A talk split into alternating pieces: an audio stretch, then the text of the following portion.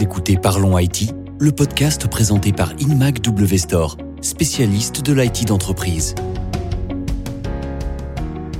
troisième et dernière partie de cet épisode de Parlons IT dans lequel nous tâchons de comprendre quelles sont les, menaces qui pèsent sur les entreprises dans un contexte de télétravail généralisé et puis surtout comment euh, elles peuvent s'en protéger. Je suis toujours accompagné de Marc Botorel qui est référent cybersécurité auprès de la Confédération des petites et moyennes entreprises, la CPME, et formateur HP. Rebonjour Marc. Rebonjour Thibault. Nous avons terminé la partie précédente en détaillant les solutions principales de la plateforme HP Wolf Security. Tâchons maintenant de comprendre comment les exploiter pour mettre en place une bonne stratégie security. Comme c'est HP qui propose ces solutions, on pourrait tenter de penser qu'elles sont réservées aux utilisateurs de matériel informatique de la même marque. Et je crois que tout à l'heure, vous avez commencé à aborder le fait que finalement, c'est pas aussi rigide que ça et que même les entreprises qui ont des parcs informatiques euh, mixtes, hybrides, peuvent se servir du potentiel de la solution. Oui, absolument, tout du moins d'une partie de la solution qui est aussi la partie, une des parties les plus importantes, en tout cas en termes de protection contre les malwares que j'ai évoqué tout à l'heure. Il faut quand même voir que HP garde bien évidemment son joyau de la couronne dans son offre.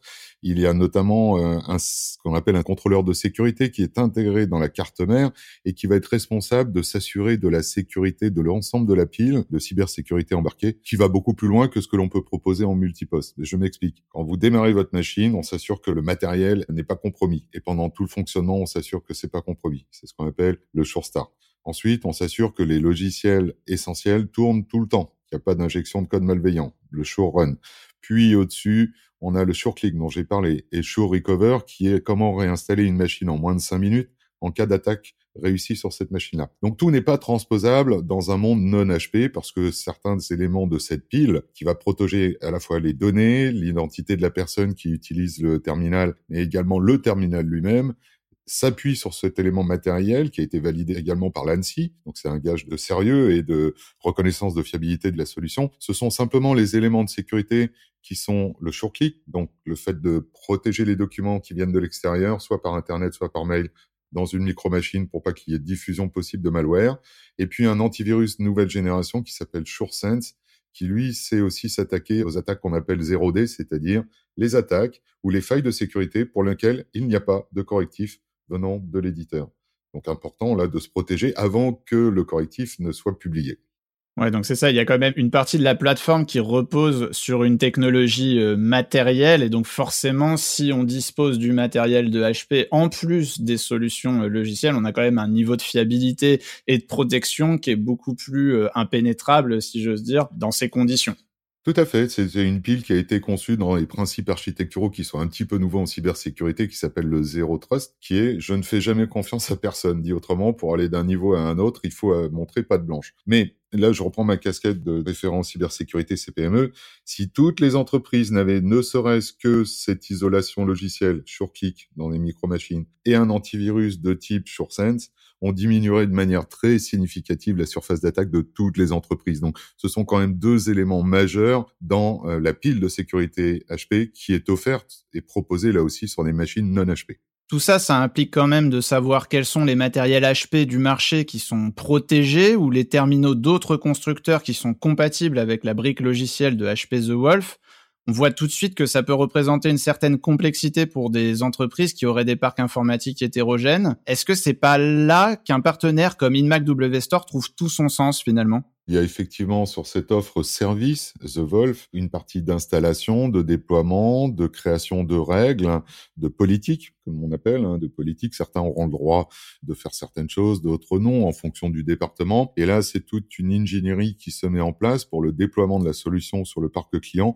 pour lequel les services d'InMac W Store vont jouer euh, leur rôle à la fois de consultant pour écouter le besoin du client et euh, de delivery quand il va s'agir de le mettre en place, voire même de proposer au client de faire la surveillance de son parc au travers de la console que j'évoquais tout à l'heure, qui s'apparente finalement à ce qu'on appelle dans le langage un SOC, hein, un Security Operations Center, mais uniquement euh, sur la partie endpoint. Donc InMac est tout à fait à même de décharger le client de la surveillance en continu des alertes qui remonteraient au niveau des PC des utilisateurs. Cette euh, capacité de gestion, cette plateforme de gestion, euh, elle est à mon sens très importante puisque on le disait tout à l'heure, mais il y a quand même des différences de capacité de réaction dans le domaine de la cybersécurité entre les petites et les grandes entreprises, et notamment les petites entreprises ont rarement des parcs informatiques euh, gérés ou en tout cas aussi bien gérés que celles des grandes entreprises.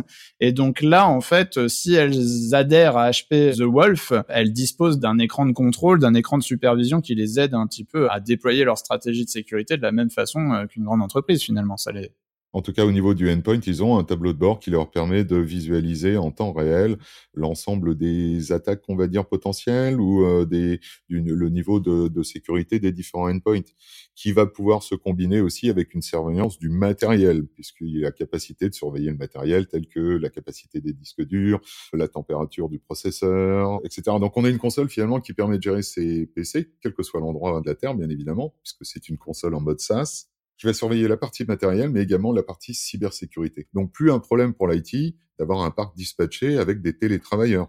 Là, on est vraiment dans le domaine de la stratégie. J'aimerais un peu profiter de, de votre expérience, euh, de votre expertise sur le sujet, mais pour savoir comment aujourd'hui une entreprise qui nous écouterait, elle peut relever certaines problématiques du télétravail et des organisations hybrides. Je pense notamment au BIOD. Alors pour nos auditeurs, le BIOD, c'est un acronyme anglo-saxon qui va pour Bring Your Own Device, et donc c'est finalement on évoque le fait qu'aujourd'hui euh, de plus en plus de collaborateurs ont l'autorisation de travailler et de se connecter aux ressources informatiques de l'entreprise depuis leurs propres terminaux, et on l'a déjà évoqué au, début de ce podcast. Et le problème, c'est que c'est difficile aujourd'hui pour une entreprise d'assurer une sécurisation des endpoints, justement, comme on vient de le voir, sur des terminaux qui lui appartiennent pas. Alors, comment elle fait aujourd'hui l'entreprise? Ce serait quoi votre conseil? ben, euh, Déjà, le premier conseil que je donnerais, ce serait de revisiter son parc pour l'équiper avec du HP pour avoir pour bénéficier de l'ensemble de la pile. Mais pour revenir à ce qu'on disait, mais pour revenir à ce qu'on disait tout à l'heure, je vous ai dit que sur l'offre de services The Wolf, on peut propulser en tout cas deux des technologies majeures qui diminuent de manière significative la surface d'attaque, qui sont SureClick, l'ouverture des documents de manière protégé dans une micro-machine, et le SureSense, donc l'antivirus de nouvelle génération, qui en plus peut travailler de manière compatible avec d'autres antivirus du marché. Donc on peut très bien imaginer une entreprise qui n'a pas les moyens ou la capacité de fournir un PC de travail à son employé, et notamment ça a été le cas quand le télétravail s'est mis en place de manière très abrupte, eh bien, de pousser la technologie euh, SureClick et SureSense, donc euh, cette offre euh, Wolf en mode service, sur le PC personnel de l'utilisateur, enfin en tout cas de l'employé, des employés. Donc c'est une façon de répondre à ce problème du bring your own device, c'est de protéger le PC personnel de l'employé avec ces technologies HP au même titre qu'on le ferait sur un parc multiconstructeur. Oui, donc après, c'est une forme d'accord qui se met en place potentiellement entre le collaborateur qui souhaite profiter aussi du, télétravail et euh, de son propre matériel et l'entreprise. Donc ça peut passer, j'imagine, par les accords conventionnels ou même les chartes de sécurité euh, dont se dotent aujourd'hui les entreprises pour faire face aux enjeux de la cybersécurité. Vous avez raison, Thibault, et ça, ça devrait commencer par ça, notamment sur la cible des TPE, PME, c'est d'avoir une charte informatique où est inscrit dans le dur tous ces éléments que vous venez d'évoquer. Alors je résume, on a une grande variété de protections, en plus on offre des capacités de supervision et d'infogestion. Marc, la question qui fâche, tout ça ça a un coût. Ben, je risque de vous étonner en ce qui concerne toute la pile de sécurité qui est pré-embarquée avec les machines. Eh bien, elle est pré-embarquée avec les machines. Dit autrement, elle ne coûte pas plus cher. C'est pas une option sur les PC, sur les stations de travail, sur les laptops d'HP. Ça fait partie intégrante de la solution. Il y a bien sûr un petit travail de personnalisation, euh, mais toutes les couches que j'ai évoquées tout à l'heure, depuis la protection du matériel jusqu'à la protection au niveau applicatif, est inclus.